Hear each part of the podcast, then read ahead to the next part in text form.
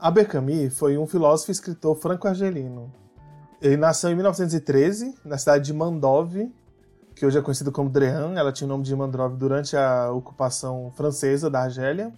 E morreu na França, relativamente jovem, aos 46 anos, em 1960.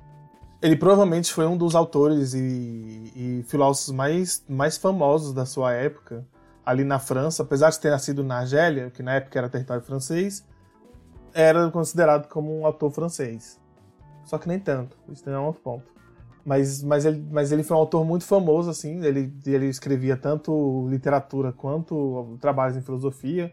De literatura, os trabalhos mais famosos deles provavelmente são O Estrangeiro, A Peste e A Queda e dos seus escritos filosóficos, provavelmente o mito de Sísifo e o Homem Revoltado são uma das suas obras mais relevantes e mais, e mais impactantes.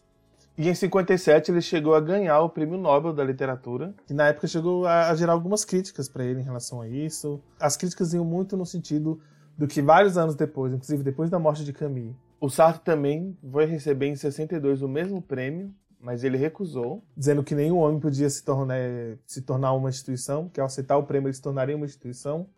Ele não assinaria mais como Jean-Paul Sartre, mas como Jean-Paul Sartre, o ganhador do prêmio Nobel. Ele não queria isso. E o Camus, na época dele, aceitou.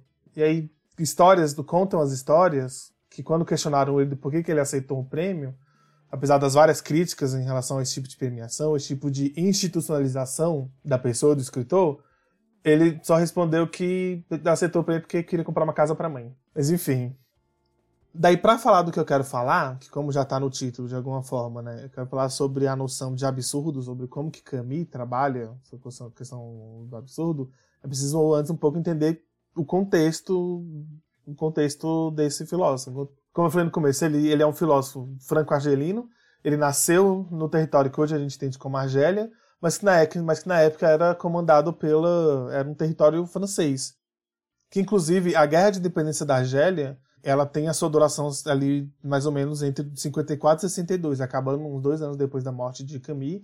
E Camille era conhecido, conhecido por ser bem ativo em questões eh, políticas da sua época e, e também muito ativo né, especificamente na questão argelina. E também é muito importante entender o contexto em que o Camille está reproduzindo, o caminho normalmente ele é colocado dentro de um, de um contexto filosófico, de uma corrente filosófica chamada existencialismo, que sim, historicamente, né, se coloca Kierkegaard como talvez o criador, né, como, como alguém que teria inaugurado essa corrente filosófica, e que se estende por vários autores, como, como Heidegger, e, o, e como o contemporâneo do Camus e ex-amigo, Sartre, que era um grande nome do existencialismo, e o Camus ele, geralmente ele se encaixa nisso quando, quando se vai estudar a história da filosofia, o Camus ele está dentro desse contexto do existencialismo. Mas ele se diferencia em vários sentidos. Ele dialoga com vários autores, ele, ele, ele dialoga com os autores do existencialismo, mas ele se, se distancia deles em vários momentos.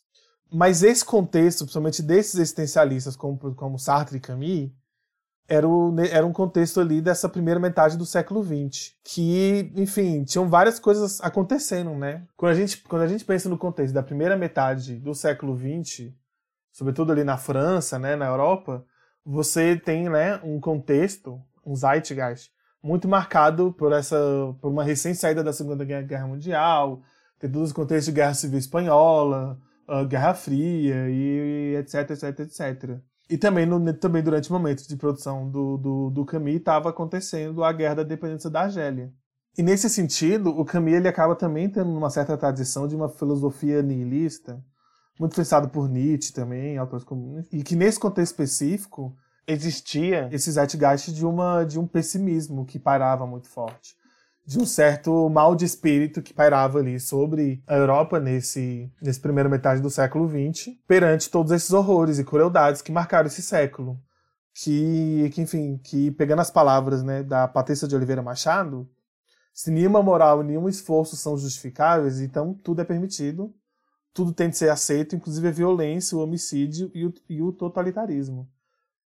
Isso então levando para uma certa negação de todos os valores uma descrença com religião, uma certa descrença com qualquer ideia revolucionária, uh, que não era necessariamente zeitgeist, nesse momento também tinha um levante muito forte de enfim, do Partido Comunista, sobretudo ali na França e tudo mais, taran, que também o Camus tem toda uma, uma relação com isso. Mas então é sobre esse contexto, sobre esse grande mal-estar e essa grande falta de, de esperança, falta de sentido de esperança, falta de sentido de um futuro melhor, que Camus vai construir a sua filosofia. E talvez o livro mais interessante, né, o texto mais interessante, para se começar a entender esse caminho filosófico do Camus, seja o mito de Sísifo, que logo nas primeiras nas primeiras parágrafos, ele vai dizer só existe um problema filosófico realmente sério. É o suicídio. Julgar se a vida vale ou não vale a pena ser vivida é responder à questão fundamental da filosofia. O resto, se o mundo tem três dimensões, se o espírito tem nove ou doze categorias, aparece em seguida. São jogos. É preciso, antes de tudo, responder. E nesse sentido, Camus já parte de um pressuposto que a vida não tem sentido. Essa é uma constatação filosófica óbvia para Camus. Então a questão é: há sentido viver em, em um mundo que não tenha sentido, que não tenha uma ordem pré-estabelecida, que não um, que não tenha um ordenamento. E é a partir desse questionamento, é a partir disso tudo, que ele vai explorar o absurdo. Essa, essa, essa espécie de angústia existencial, esse mal de espírito, né? que ele vai que ele vai chamar de absurdo, que apesar de não ter até então uma certa filosofia do absurdo como ele vai de certa forma construir, ele, ele percebe muito no seu tempo, no seu contexto específico, esse mal que ele, que ele chama de absurdo, mas que ele também percebe isso historicamente olhando para os filósofos que vieram antes dele, para aqueles que o influenciaram e tudo mais. Fazendo parênteses, a questão de contexto é, é, muito importante, principalmente numa outra obra do Camus, que é o Homem, que é o Homem Revoltado, que ele vai explorar a questão da revolta e que ele deixa muito claro que ele não está pretendendo, isso é uma coisa importante aqui, mas ele retoma lá, trazer uma noção universal sobre a angústia, uma noção universal sobre o absurdo, uma noção universal sobre a revolta, como ele vai trazer depois. Ele vai dizer no, em algum momento, eu acho que no prefácio do Homem Revoltado, que o único objetivo dele com a filosofia dele é compreender o mundo à sua volta e caminhar sobre ele. E quando ele, nesse texto, quando ele está falando sobre revolta, ele está falando, ele, ele especifica exatamente o, o tempo e o contexto e quais referências ele está buscando para para falar de revolta e não, por exemplo, sei lá, de revolta na América Latina. Fecha parênteses. Só que aí o problema dessa noção de absurdo no Camus é que não é bem um conceito e ele nunca de fato define. Ele, em nenhum momento, ele começa a falar do absurdo desde o começo. É, ele começa o Método falando que é um livro sobre suicídio, mas ele fala o tempo todo sobre o absurdo, em vários, em, em vários sentidos. Só que o Camus ele não define, ele não dá uma definição. Ele, ele, mas ele, ele dá pistas. Ele demonstra, ele demonstra por meio de várias histórias, de vários personagens, ele demonstra analisando outros filósofos. Né? E se a gente for pegando nessa obra, a gente consegue pensar vários, pensando várias coisas que ele chama de absurdo, como o tempo, a, a, a desumanidade dos homens e do mundo, a morte, a realidade em si, tem, ele traz um conceito de muros absurdos. Então, essas questões, né, de momentos.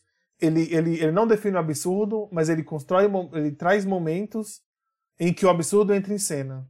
Então, o absurdo é um conceito muito difícil de si. Porque não é um conceito.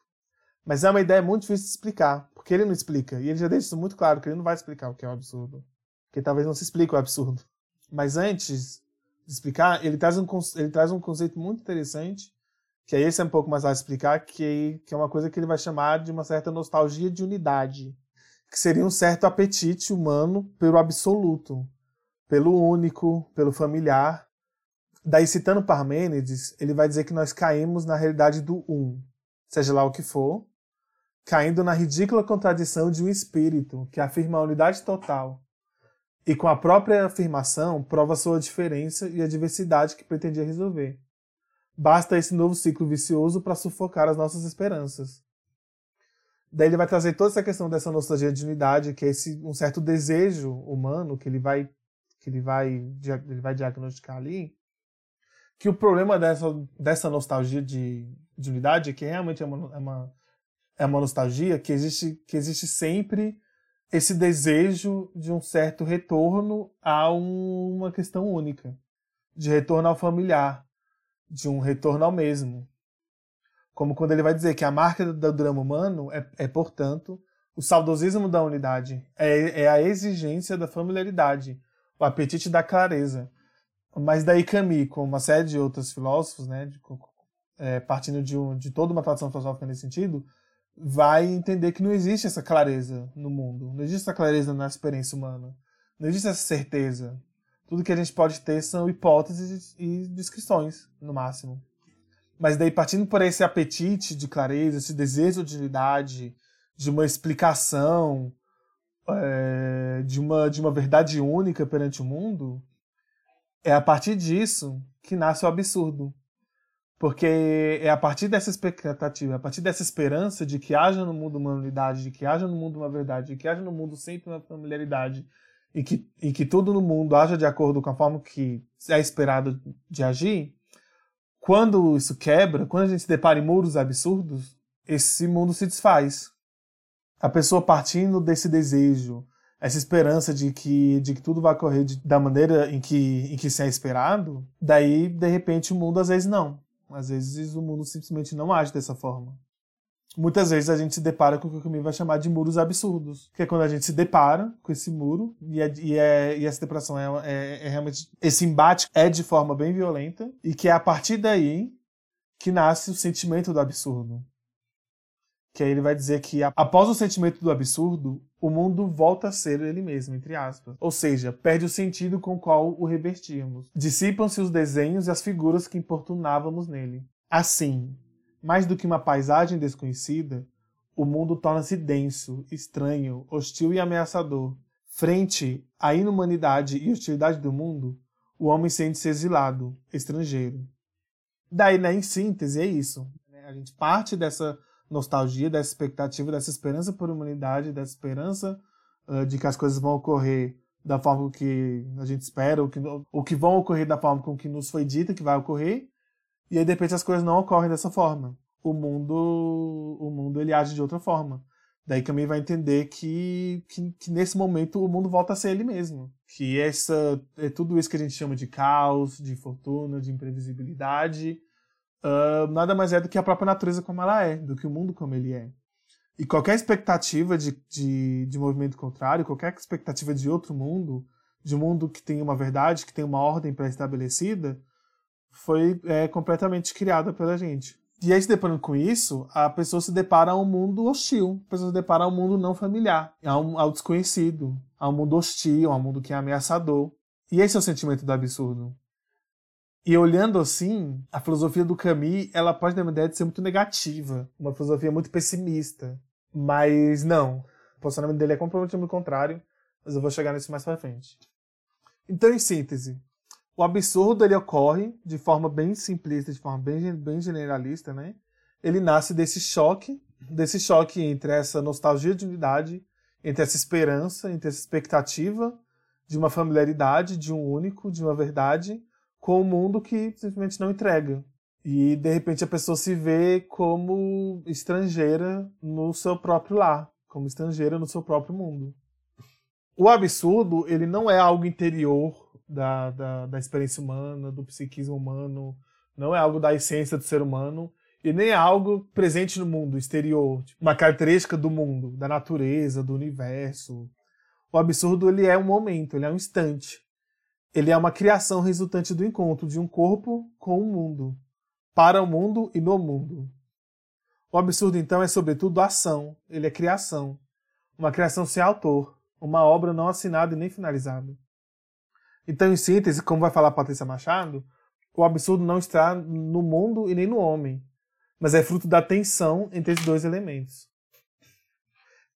E também, de certa forma, a gente precisa entender, porque quando a gente pensa também no contexto que eu retomei mais cedo, sobre a questão das guerras, Primeira e Segunda Guerra Mundial, Guerra Civil Espanhola, é, Guerra da Independência da Argélia, que tem uma relação muito forte com o Camus, é relativamente fácil é, observar o absurdo nessas, nesses grandes eventos.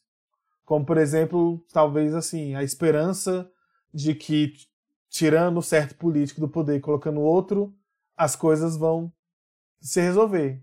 E aí, de repente, elas não se resolvem, de repente não é tão simples. É fácil entender, encontrar o absurdo. É fácil a gente entender isso. E essa deparação, e essa angústia existencial, E que, e que tem várias formas de, de se relacionar com essa angústia, com esse absurdo. Pode ter uma simples negação dessa contradição, pode ser uma, uma manutenção dessas contradições sem encarar elas e tudo mais. Mas só que o mais difícil é olhar para o absurdo, na verdade, e o convite maior que o Camus faz na sua filosofia, apesar dele partir muito desses grandes eventos, no contexto dele, é olhar para o absurdo no dia a dia, no pequeno. E esse absurdo é mais fácil de ignorar. É muito mais fácil você perceber as contradições de um governo, as contradições do totalitarismo no sentido macro, do fascismo no sentido macro, de um governo autoritário, de um governo fascista, do que você perceber as contradições, de você se deparar e tomar consciência das contradições no dia a dia, dos microfascismos, das suas contradições diárias, ou então das simples coisas pequenas e banais. O caminho, então, ele convida a gente a olhar para o absurdo das coisas mais ordinárias, o absurdo do cotidiano, o absurdo dos absurdos do dia a dia. Então, nesse sentido, Camus traz a experiência do absurdo essa, essa deparação com o absurdo como uma experiência de extremo, de extremo sofrimento, de extrema angústia. Mas ele nos convida, então, a não negar o absurdo, a não abandonar o absurdo, a não recorrer à morte, a não recorrer a assaltos. Ele nos convida a abraçar o absurdo. Porque para Camus, ele vai entender, e ainda isso ele faz o diálogo com vários outros filósofos, e aí retomando também a questão inicial da questão do suicídio, ao se deparar com o absurdo da vida, com a falta de sentido, com a falta de qualquer é, ordenação, escolher pela morte ou escolher sobre um salto, referenciando aqui, que são formas de negar o absurdo. E nesse sentido, negar o absurdo é negar o mundo, é negar a vida. E a filosofia aqui, então, de Camus é sobretudo uma filosofia de afirmação da vida, de afirmação do mundo. E também é uma filosofia do ordinário, uma filosofia do menor, uma filosofia do pequeno. A ausência de sentido elas no, ela, ela nos convida a dar sentido. A ausência de um Deus transcendente que nos diz como as coisas devem ser ou não, elas nos convidam para ação, e para construção, e para criação. Então o caminho nos convida a não dar fim ao absurdo.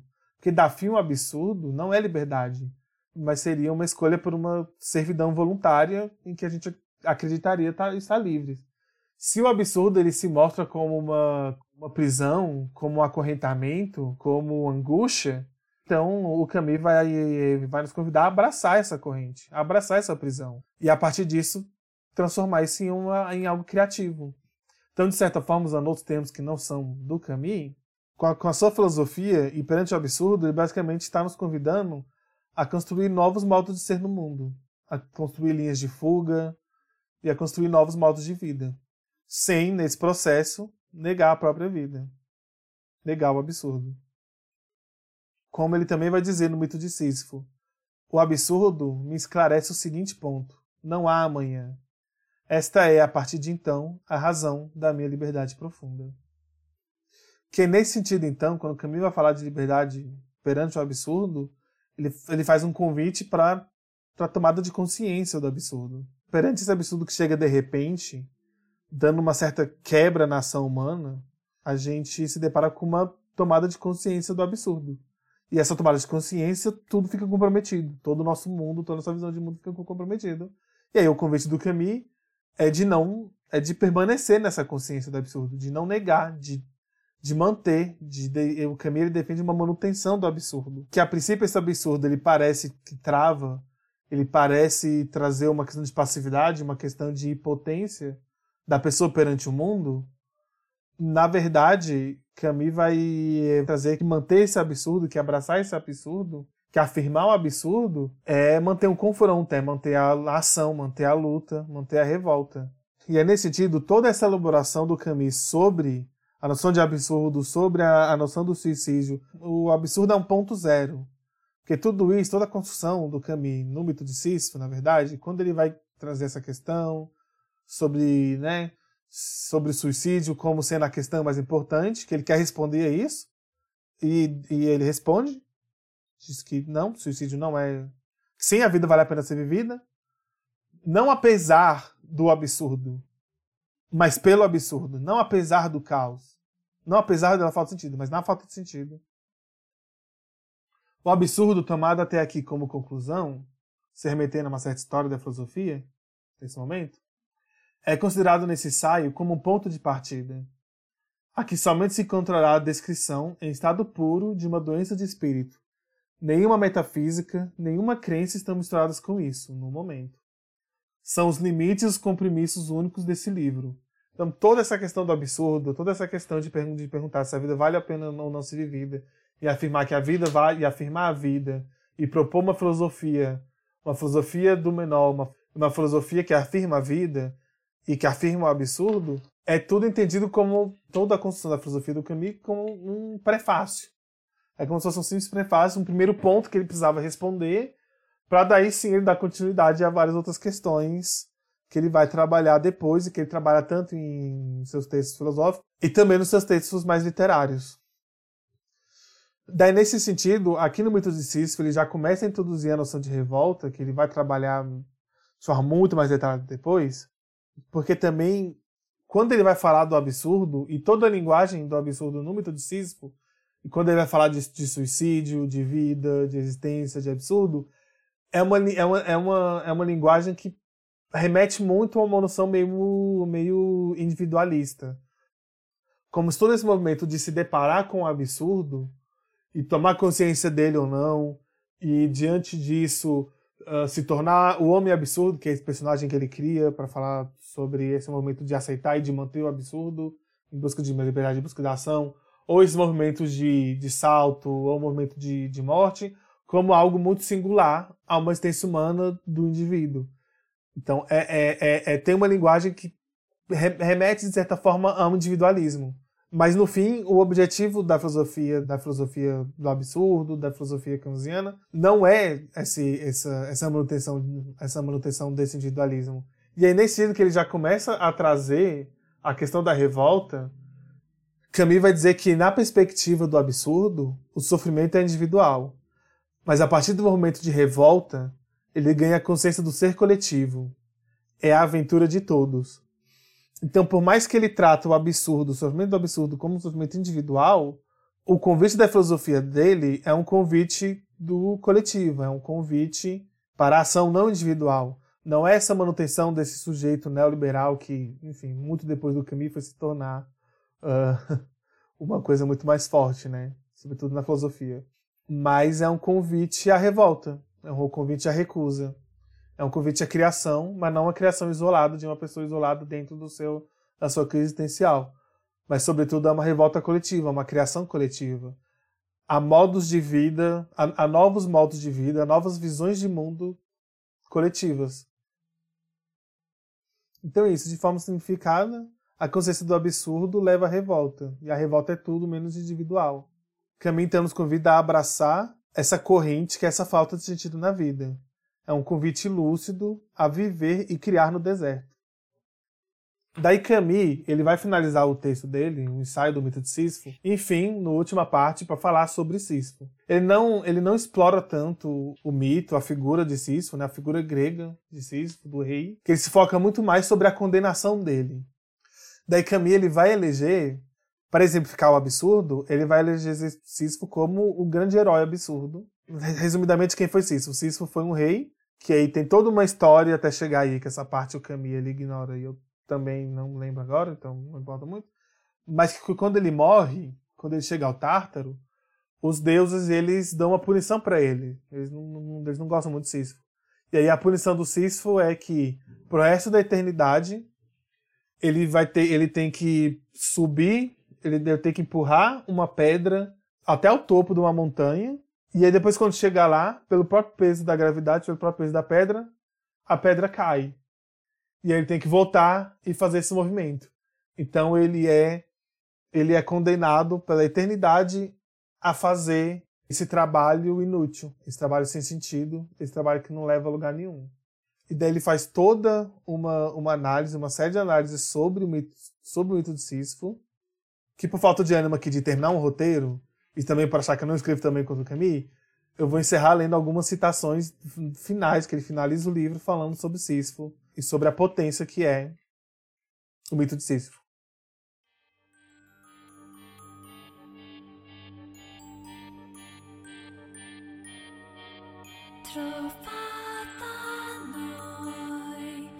Os deuses tinham condenado Sísifo a rolar um rochedo incessantemente até o cimo de uma montanha, de onde a pedra caía de novo por seu próprio peso. Eles tinham pensado com as suas razões que não existe punição mais terrível do que o trabalho inútil e sem esperança. Já deu para compreender que Sísifo é o herói absurdo. Ele o é, tanto por suas paixões como por sua tormenta. O desprezo pelos deuses, o ódio à morte e a paixão pela vida lhe valeram esse suplício indescritível em que todo o ser se ocupa em não completar em nada. É o preço a pagar pelas paixões desse mundo. Se esse mito é trágico, é que seu herói é consciente. Onde estaria de fato a sua pena, se a cada passo o sustentasse a esperança de ser bem-sucedido? O operário de hoje trabalha todos os dias de sua vida nas mesmas tarefas e esse destino não é menos absurdo. Mas ele só é trágico nos raros momentos em que se torna consciente. Sísifo, proletário dos deuses, imponente e revoltado, conhece toda a extensão da sua condição miserável. É nela que ele pensa enquanto desce. A lucidez que deveria produzir o seu tormento consome, com a mesma força, sua vitória. Não existe destino que não se supere pelo desprezo. Se a descida, sim, em certos dias se faz pela dor, ela também pode se fazer pela alegria. A felicidade e o absurdo são dois filhos da mesma terra, são inseparáveis. O erro seria dizer que a felicidade nasce forçosamente da descoberta absurda. Ocorre do mesmo modo o sentido do absurdo nascer da felicidade. Acho que tudo está bem, diz Édipo, e sua fala é sagrada. Ela ressoa no universo feroz e limitado do homem. Ensina que tudo não é e não foi esgotado. Expulsa desse mundo um Deus que nele havia entrado com a insatisfação e o gosto pelas dores inúteis faz o destino o assunto do homem, que deve ser acertado entre os homens. Toda a alegria silenciosa de Sísifo está aí. Seu destino lhe pertence, seu rochedo é sua questão. Da mesma forma, o homem absurdo, quando contempla o seu tormento, faz calar todos os ídolos.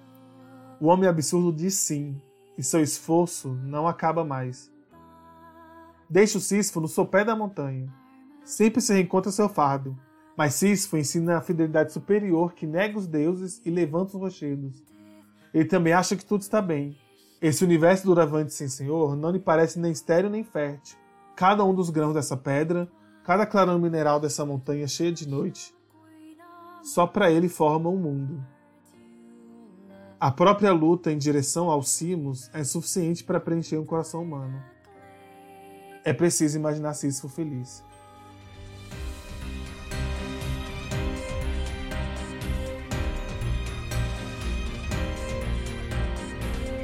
E eu acho que nesse sentido, quando a gente olha para o Sísifo, para o mito de Sísifo, essa alegria de Sísifo, essa, essa, essa ordem que ele cria, ele mesmo cria diante da falta de sentido dessa tarefa inútil que ele faz, é talvez o maior ato de revolta perante os deuses. Essa recusa de, de transformar essa tarefa inútil em um sofrimento e transformar em alegria é a maior revolta. A alegria perante um, um Deus, perante deuses, perante um mundo que não te quer alegre, talvez seja a maior das revoltas.